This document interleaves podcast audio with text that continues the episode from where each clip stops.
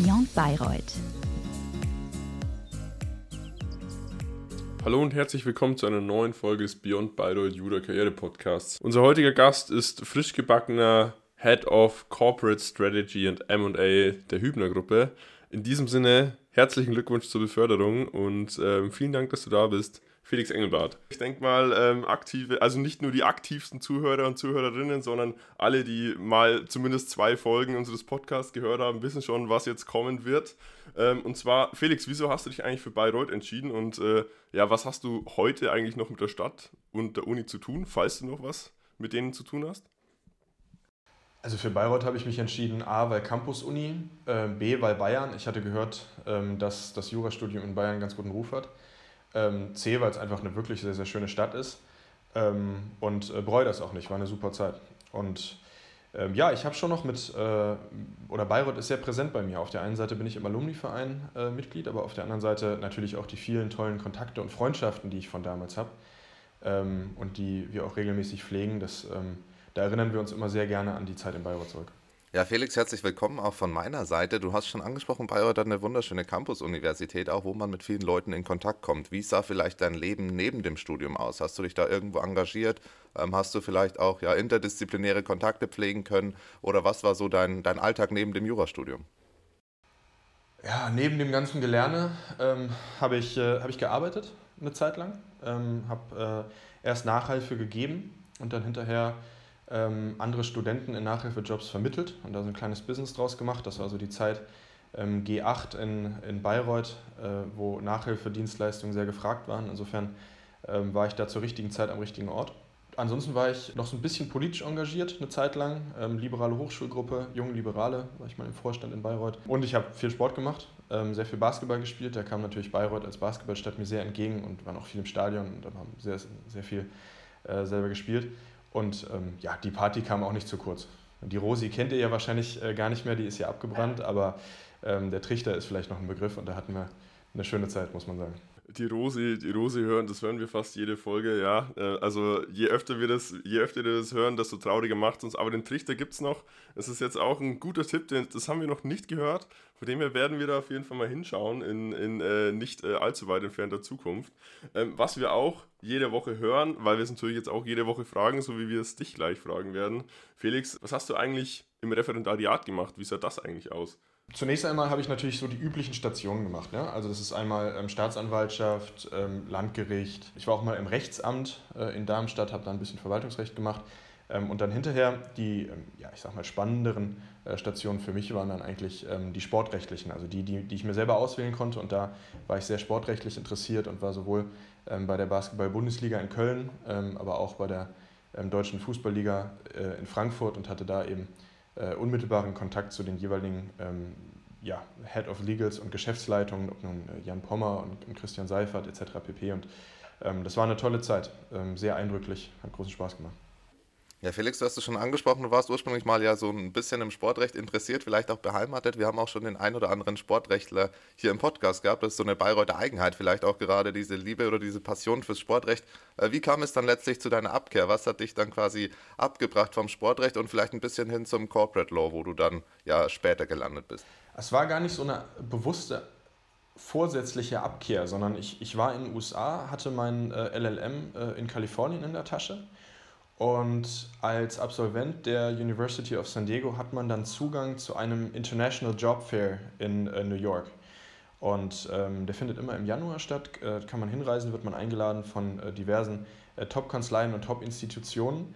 Ähm, und da haben sich einfach in dem Kontext unheimlich spannende Kontakte ergeben. Einmal ähm, zu so Institutionen wie äh, Europäischer Investitionsbank, Europäischer Zentralbank etc. pp., aber eben auch ähm, großen Konzernen und äh, vielen Top-Kanzleien. Und so kam ich mit der Luxemburger Kanzlei Nauta ähm, in Verbindung und ähm, war da sehr begeistert von, von dieser Option, eben dann auch in Luxemburg arbeiten zu können und ähm, ähm, habe tatsächlich dann auch den, den Vertrag schon äh, in der Tasche gehabt, äh, bevor ich dann überhaupt nach New York geflogen bin. Ähm, aber die Zeit in New York wollte ich natürlich trotzdem mitnehmen, äh, weil das ist fünf Tage lang oder ja, fünf Tage lang eigentlich nur Bespaßung und diverse Empfänge von großen Kanzleien. Also es war eine eine super Zeit. Äh, insofern war es eigentlich keine bewusste Entscheidung gegen Sportrecht, sondern einfach für die Option, äh, in Luxemburg und da Einblicke ähm, äh, ins Corporate Law zu bekommen. Hört sich auf jeden Fall super spannend an, Felix. Also ähm, da werden wir jetzt auch gleich noch drauf eingehen. Aber um mal in den USA zu bleiben, wie kam eigentlich äh, die Entscheidung äh, pro San Diego zustande? War das dann so, dass du sagst, okay, ich als, als Juli, als äh, LHG-Mitglied, ich muss jetzt äh, ins Land of the Free und äh, das hier maximal ausleben oder, oder gab es da noch andere Argumente? Es kristallisierte sich so zum Ende des Referendariats raus, dass ich nochmal ins Ausland möchte. Ich war schon mit 16 zu einem Highschool-Jahr in den USA und ähm, das hat mich sicherlich sehr geprägt und war äh, eine großartige Zeit. Und dann war ähm, nach dem Referendariat äh, in der engeren Auswahl entweder USA oder Hongkong. Also Hongkong im damaligen Zustand, nicht im heutigen. Und dann habe ich mich aber für die USA entschieden und äh, Studium in den USA ist relativ teuer. Und ähm, dann kam einfach auch ein wirklich großzügiges Stipendium aus San Diego. Und da habe ich natürlich gesagt, Mensch, San Diego, geniale Stadt, sehr gute Uni, machen. Ja, ich denke, da hast du die richtige Entscheidung getroffen, jetzt auch von der Retro-Perspektiven-Sicht. Inwiefern kannst du vielleicht aus heutiger Sicht auch sagen, hat dich deine Zeit dort für die weitere Karriere beeinflusst? Was waren vielleicht die positiven Aspekte oder gab es vielleicht auch negative Aspekte, dass du dich vom deutschen Recht vielleicht ein Stück weit entfremdet hast? Nein, also negativ äh, war, da, war da überhaupt nichts dran. Es war rein positiv, war ein überragendes Jahr. Ähm, habe da tolle Leute kennengelernt, tolle Freundschaften geknüpft, die auch weiter anhalten. Ähm, habe viel Neues äh, kennengelernt. Habe natürlich einen Abschluss in einem Common Law Rechtssystem, was, äh, was auch sicherlich sehr hilfreich ist äh, für die weitere Tätigkeit und auch einfach spannend, ähm, weil es ja doch ein ähm, etwas äh, unterschiedlicher Ansatz zu unserem klassischen ähm, deutschen Denken ist. Ähm, habe natürlich meine Englischkenntnisse verfeinert, wobei ich sagen muss, die waren auch vorher schon okay, äh, angesichts dessen, dass ich eben äh, schon mit 16 in, in den Staaten gelebt hatte. Aber ja, eigentlich das Wichtigste für mich ist, dass ich eine gewisse ähm, ähm, Offenheit für Risiken mitgenommen habe äh, äh von den Amerikanern, ähm, die ja doch ein ganz anderes Risikobewusstsein typischerweise haben äh, als wir in Deutschland. Und ähm, das hat mich sicherlich auch schon auch geprägt. Felix, deine Risikofreudigkeit, die du gerade ansprichst, ähm, die merkt man dir auf jeden Fall an, denn äh, Luxemburg war nicht deine einzige berufliche Auslandsstation, sondern dich hat es auch mal nach LA verschlagen. Wie kam eigentlich das zustande und, und inwiefern hat dich da so dein, dein Master of Laws darauf vorbereitet? Ja, das hatte unmittelbar zu tun mit dem Master of Laws. Ich war kaum in den Staaten, da kam eine Kommilitonin von mir auf mich, auf mich zu und äh, fragte mich, ob ich nicht Lust hätte, für diese kleine, ursprünglich deutsche Kanzlei in LA tätig zu werden. Und ähm, war eigentlich gar nicht der Plan, dort zu arbeiten. Aber dann habe ich mir das angeguckt, habe eine Nacht drüber geschlafen, habe gesagt, naja, auf jeden Fall. Äh, allein ähm, die Einblicke, die ich durch die Tätigkeit da in LA bekommen habe, waren, äh, waren, waren einfach spannend, unheimlich bereichernd. Ähm, und dann muss man auch ehrlicherweise sagen, San Diego ist eine teure Stadt. Geld schadet auch nicht. und ähm, das, war, äh, das war, war wirklich toll. Und das war dann parallel. Also da habe ich studiert und dann nebenher ähm, gearbeitet. Ähm, die Zeiten konnte ich mir relativ frei einteilen. Ich bin auch nicht ständig nach LA gefahren, sondern habe sehr viel aus San Diego gemacht, ähm, schon damals aus dem Homeoffice. Und ähm, ja, war eine unheimlich bereichernde Zeit, muss ich wirklich sagen. Allerdings auch anstrengend, natürlich. Ja. Das US-Studium ist auch nicht so ganz ohne, ähm, vor allem zeitlich. Und dann ähm, nebenher noch zu arbeiten, ähm, hat sicherlich den Charakter des Auslandsjahres ein bisschen geändert, aber war trotzdem absolut klasse. Ja, Felix, ich denke, aufgrund deiner Erfahrungsberichte können wir uns die Antwort auf die nächste Frage vielleicht schon erahnen. Ähm, es gibt eine relativ kontroverse Diskussion. Früher war es vielleicht so, dass jeder gute Jurist einen Doktortitel führen muss. Das hat sich so ein bisschen verwässert, sage ich jetzt mal. Äh, mittlerweile sind auch ausländische Masterabschlüsse, ich denke mal, fast gleichzustellen in vielen beruflichen Bereichen. Bereust du, dass du nicht promoviert hast und dich für den LLM entschieden hast? Oder wie ist vielleicht deine Einschätzung? Wann bringt der Doktortitel vielleicht aus Karrieresicht mehr und wann sollte man sich vielleicht für den Auslandsaufenthalt und den Master of Laws entscheiden? Ich glaube, es ist eine Typfrage. Ich bin der Typ, für den der LLM ideal ist, um ähm, rauszukommen, um neue Eindrücke zu sammeln, um den, den Horizont im internationalen Kontext zu erweitern. Ähm, aber das beißt sich ja überhaupt nicht mit der, mit der Promotion. Also wer im, ähm, vielleicht eher im akademischen Kontext bleiben möchte oder wer ähm, eine ähm, Rechtsanwaltslaufbahn äh, als Ziel anstrebt, der ist sicherlich mit einer Promotion sehr, sehr gut beraten. Ja, bei mir war es am Ende des Tages so, ähm, es war eine Zeitfrage. Also ich hätte natürlich, ich hätte noch promovieren können, ähm, habe mich aber gefragt, okay, was, was würde es mir jetzt wirklich unmittelbar bringen? Und ich hatte natürlich im Hinterkopf die zwei, drei Jahre, die mich das wahrscheinlich kosten würde. Und ähm, das war mir einfach zu viel. Insofern ähm, spricht ein LLM nicht gegen eine Promotion und umgekehrt. Danke für den Einblick, Felix. Ja, wenn es um die Zeitfrage geht, anstatt zu promovieren, hast du ähm, eine andere akademische Fortbildung wahrgenommen. An der Target-Universität der Target-Universitäten, würde ich jetzt mal so nennen, an der HSG in der Schweiz. Wie, wie kam das zustande und ähm, was waren eigentlich so die Inhalte deines äh, Certificate of äh, Advanced Studies? Das kam zustande, ähm, weil ich neben der Juristerei schon an betriebswirtschaftlichen Themen interessiert bin und ähm, dann natürlich auch die Tätigkeit ähm, im Unternehmen dazu einlädt, sich mit solchen Themen zu befassen. Und dann ähm, war ich im Dialog mit ähm, meinem damaligen Chef und auch mittelbar mit der Geschäftsführung, ähm, wie ich mich da weiterbilden könnte. Und ähm, da bietet die äh, Universität St. Gallen eben ein, äh, ein, eine Weiterbildung an, einen Studiengang äh, Management for the Legal Profession. Also betriebswirtschaftliche Themen speziell ähm, ausgerichtet oder speziell aufbereitet ähm, für Juristen. Und ähm, das fand ich sehr attraktiv und ähm, habe das jetzt auch gerade abgeschlossen. Das Ganze ähm, gliedert sich in einzelne Module. Äh, man kann das noch ausbauen zum Diplom, man kann das auch noch weiter ausbauen zum äh, MBA. Und äh, weil du gefragt hast, was da so die Inhalte waren, ähm, ich habe jetzt Module belegt, ähm, Trends und Strategie, Organisation und Geschäftsmodelle, ähm, Business Development und Kundenorientierung, also eher vertrieblich, Accounting and Finance und Persönlichkeit und Leadership. Auch unheimlich bereichernd. Immer eine Woche, jeweils abgeschlossenes Modul, enden dann am Freitagnachmittag mit einer Prüfung. Ja, super interessanter Einblick. Ich denke, das ist eine Sache, die wir jetzt auch noch nicht so oft gehört haben. Ist das Studium in St. Gallen in irgendeiner Weise mit dem Studium in Bayreuth zu vergleichen oder dadurch, dass es halt wirklich schon für die Legal Profession, wie du gesagt hast, ausgerichtet ist, hat das komplett andere Ansätze, verfolgt das komplett andere Ansätze als jetzt das normale Jurastudium oder vielleicht auch die Kurse der WWZ, wenn man jetzt mal in der wirtschaftlichen Schiene bleiben möchte? Ja, mit den Kursen der WWZ ist es schon bis zum gewissen Grade vergleichbar, klar, weil, weil, weil die Inhalte ähnlich sind. Ähm, aber das Studium an sich ist eigentlich kaum zu vergleichen. Ja, also ähm, in Bayreuth, ähm, Campus-Uni, ähm, man ist klassischerweise auch etwas jünger, äh, wenn, man, wenn man dort studiert. Ähm, es war wirklich ein klassisches Studium und bei mir eben auch schon über zehn Jahre her.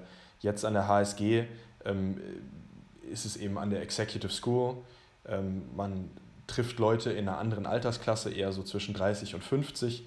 Man startet auf einem anderen Level. Man lernt ebenso spannende Kontakte kennen, ähm, aber es ist, es, ist, es ist schon sehr unterschiedlich. Vor allem vor dem Hintergrund, im Studium in Bayreuth hing eigentlich immer ähm, dieses, dieses Examen über einem. Ja, alles ausgerichtet auf das Examen. Und ähm, jetzt in, äh, in der Erwachsenenweiterbildung ist das natürlich ganz anders. Ja? Also man braucht nicht unbedingt mehr einen Titel, sondern man sagt einfach, man möchte sich weiterbilden. Ähm, es beruht ergo auf, auf reiner Freiwilligkeit ähm, und es macht einfach nur Spaß, weil ähm, du fährst dorthin, fährst in die Berge, du machst eine Woche wirklich mal den Kopf auf, beschäftigst dich mit ganz anderen Themen, wirst auch echt gechallenged von den Vortragenden und ähm, kriegst unheimlich viele Impulse und Eindrücke, die du eben ähm, anschließend unmittelbar im beruflichen Alltag, Alltag umsetzen kannst. Und das ist doch sehr unterschiedlich zu, äh, zu dem langen Jurastudium, ähm, das eventuell schließlich dann auf eine rechtsanwaltliche Tätigkeit hinführt, aber eben immer mit einem Horizont von mehreren Jahren. Felix, du hast schon angesprochen, ähm, die Inhalte, die dir in St. Gallen vermittelt wurden, konntest du direkt ähm, in deinem beruflichen Alltag anwenden. Jetzt ist St. Gallen ja im BWL-Universum, im Vivi-Universum ja so ähm, Tier, eine Tier-One-Universität, so mit das Mekka, ähm, in, äh, in, in das alle, alle streben. Ähm, merkst du das auch ähm, im Umgang mit anderen Leuten, wenn die sehen, hey, da war in der HSG, dass, dass dann gleich ganz andere Anfragen reinkommen zum Beispiel oder dass es dann Türen öffnet auch vielleicht, die davor verschlossen waren? Also so, so krass würde ich es nicht formulieren. Ähm, es ist sicherlich nicht schlecht, ähm, einen Abschluss von der HSG im, äh, im Lebenslauf zu haben. Aber ehrlich, ehrlich gesagt, am, am Ende des Tages äh, merkt man sehr schnell, ob jemand Substanz äh, hat oder nicht. Also ob da jetzt ein, äh, ein, Abschluss von der HSG im Lebenslauf steht äh, oder nicht, man merkt das doch sehr schnell. Ähm, es schadet sicherlich nicht und das, das Prädikat in meinem Fall ist wahrscheinlich ähm, weniger, äh, dass ich da jetzt den Abschluss von der HSG habe, sondern dass äh, mein Arbeitgeber gesagt hat, ähm, den, den äh, jungen Mann wollen wir fördern und schicken ihn eben nicht an irgendeine Universität, sondern nach St. Gallen. Ja, da ist vielleicht auch unter dem Strich, also wir sind ja ein Karriere-Podcast der Universität Bayreuth, ist auch die Frage, was da der größere Faktor ist, der Abschluss der Uni Bayreuth oder der Abschluss der HSG, was ja beides sehr renommierte Universitäten in ihrem jeweiligen Fachbereich ja auch sind. Also auch die Uni Bayreuth ist, glaube ich, für ein Jurastudium deutschlandweit relativ gut anerkannt, obwohl es nach wie vor natürlich eine relativ junge Universität ist. Um jetzt mal zum, ja, zum Haupttätigkeitsfeld auch von dir zu springen, zu deiner aktuellen Position und um da vielleicht mal ganz profan reinzustarten, was kann man sich eigentlich unter der Hübner-Gruppe vorstellen? Hübner-Gruppe, ähm, gute Frage. Also gegründet 1946, das heißt ähm, ordentlich Tradition. Ähm, wir sind ein Familienunternehmen mit Sitz in Kassel, sind aber mittlerweile ähm, an über 30 Standorten rund um den Globus tätig. Wir haben über 3500 Beschäftigte mittlerweile und sind in den Geschäftsbereichen Mobility, Material Solutions und Photonics tätig und dort globaler Systemanbieter für die Mobilitätsbranche die Industrie, Life Sciences und Wissenschaft. Und um es ein bisschen konkreter zu machen, ähm, wir sind weltweiter Marktführer im Bereich Übergangssysteme für Schienenfahrzeuge und Busse und wir bieten äh, Fahrwerkslösungen und Cockpitlösungen für unsere Kunden an. Also konkret, wenn du im ICE von einem Waggon zum nächsten gehst, der Übergang, der stammt von uns. Und wir sind anerkannt als Spezialist für ähm, Lösungen durch Elastomere, Isolations- und Verbundwerkstoffe und als dritten Bereich und der macht uns große Freude, ähm, sind wir im Bereich Lasertechnologie unterwegs und entwickeln dort Anwendungen für die Krebsdiagnostik.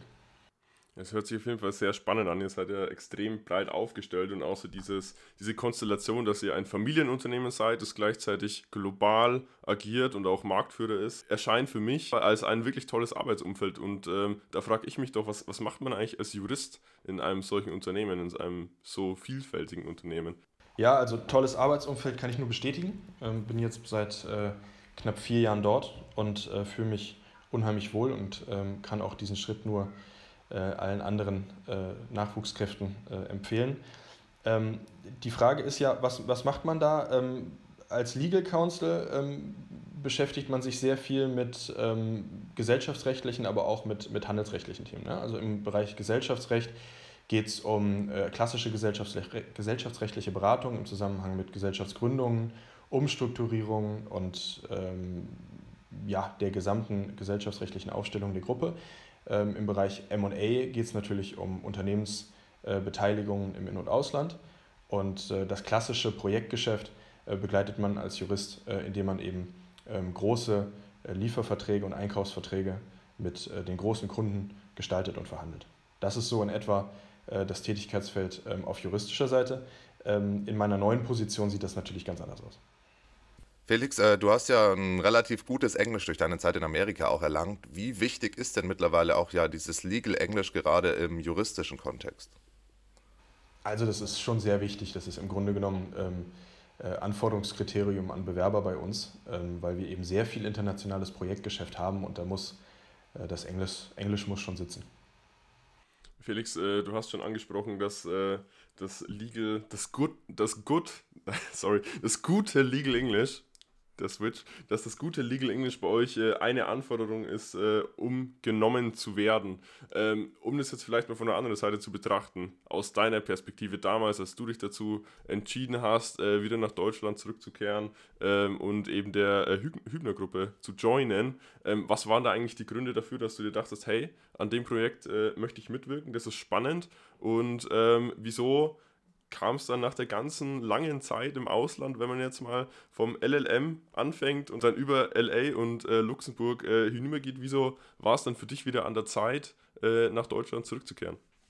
Ja, nach etwas über zwei Jahren in Luxemburg ähm, hatte ich da meine Erfahrung gesammelt und es hat mich dann auf Dauer nicht so sehr ähm, gereizt, um da zu bleiben. Es war so ein bisschen die, ähm, die Kreuzung Wäre ich länger da geblieben, wäre ich als der deutsche oder als einer der deutschen Juristen in Luxemburg ähm, da wahrgenommen worden, was völlig legitim und völlig okay ist. Aber es war einfach nicht mein Ziel. Ähm, also habe ich für mich festgestellt, okay, ähm, ist jetzt langsam Zeit, ähm, wieder auch ins deutsche Rechtssystem zurückzukehren. Ähm, das wäre nämlich mit der Zeit aus meiner Sicht schwierig geworden.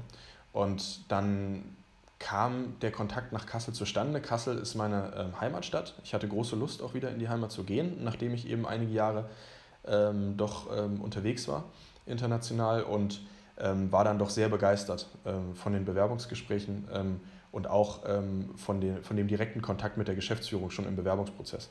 Und äh, war da sehr schnell entschlossen und habe gesagt, das fühlt sich richtig an, das Bauchgefühl stimmte und dann habe ich auch sehr schnell zugesagt.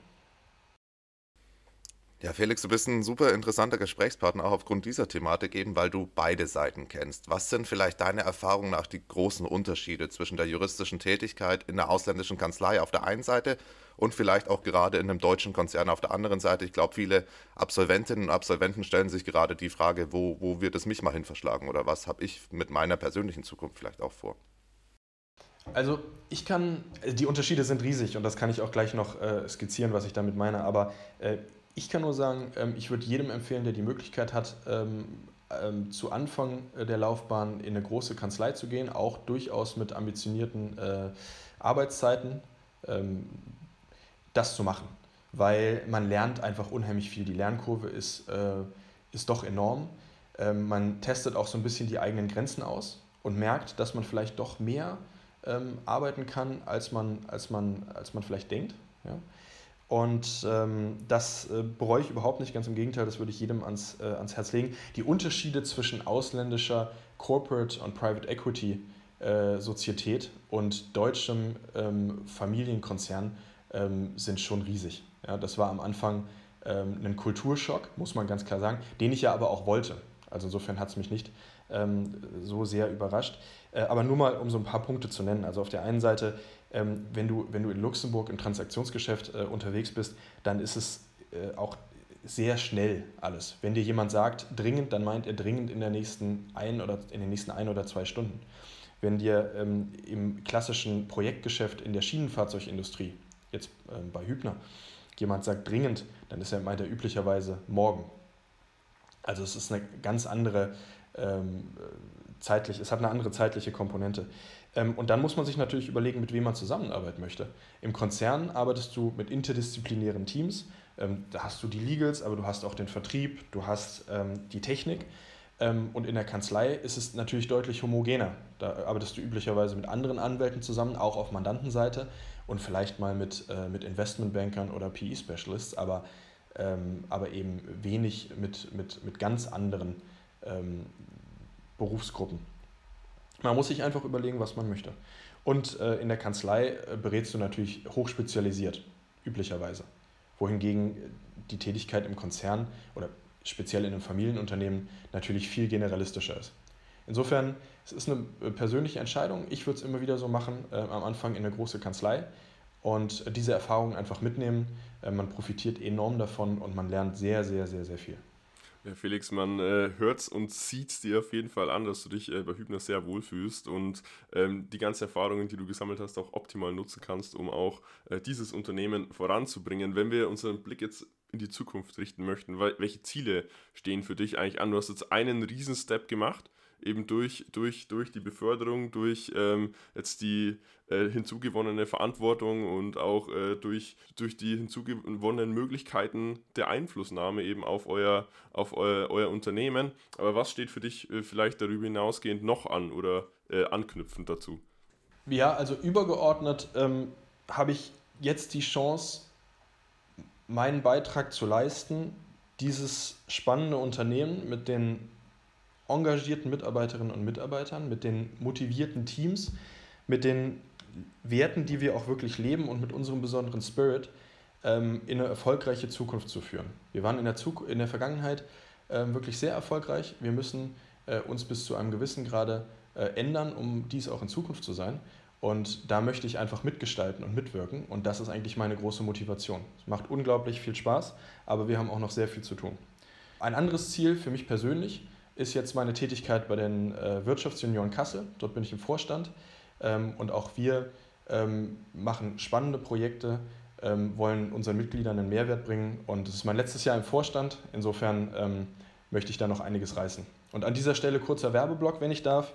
Ähm, Wirtschaftsjunioren ähm, Deutschland, Wirtschaftsjunioren in euren jeweiligen Kreisen. Also engagiert euch da. Es ist äh, ein unheimlich spannendes Netzwerk, was einen persönlich unheimlich voranbringt. Wir sind die größte Vereinigung Deutschlands für Unternehmer und junge Führungskräfte mit über 10.000 Mitgliedern.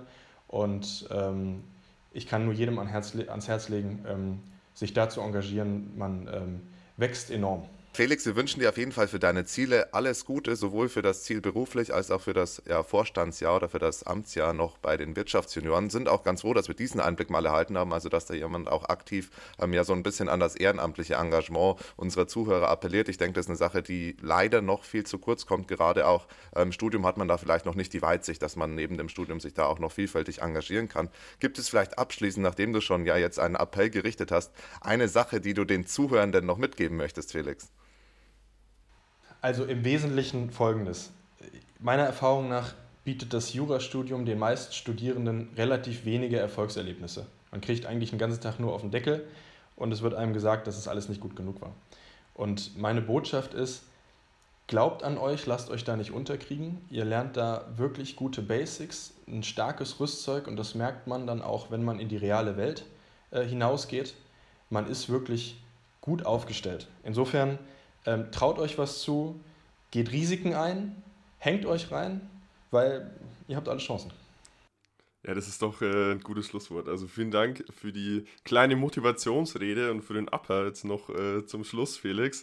Und äh, daran anknüpfend möchte ich mich auch für Markus und für mich bei, bei, dir bedanken, für deine Zeit, für dein Engagement, jetzt nicht nur für den Podcast, für deine alte Universität, sondern auch insbesondere, was es bei den Wirtschaftsjunioren in der Vorstandsarbeit ähm, mit sich bringt, für die Gesellschaft als Ganzes. Und von dem her vielen Dank für deine Zeit und mach's gut.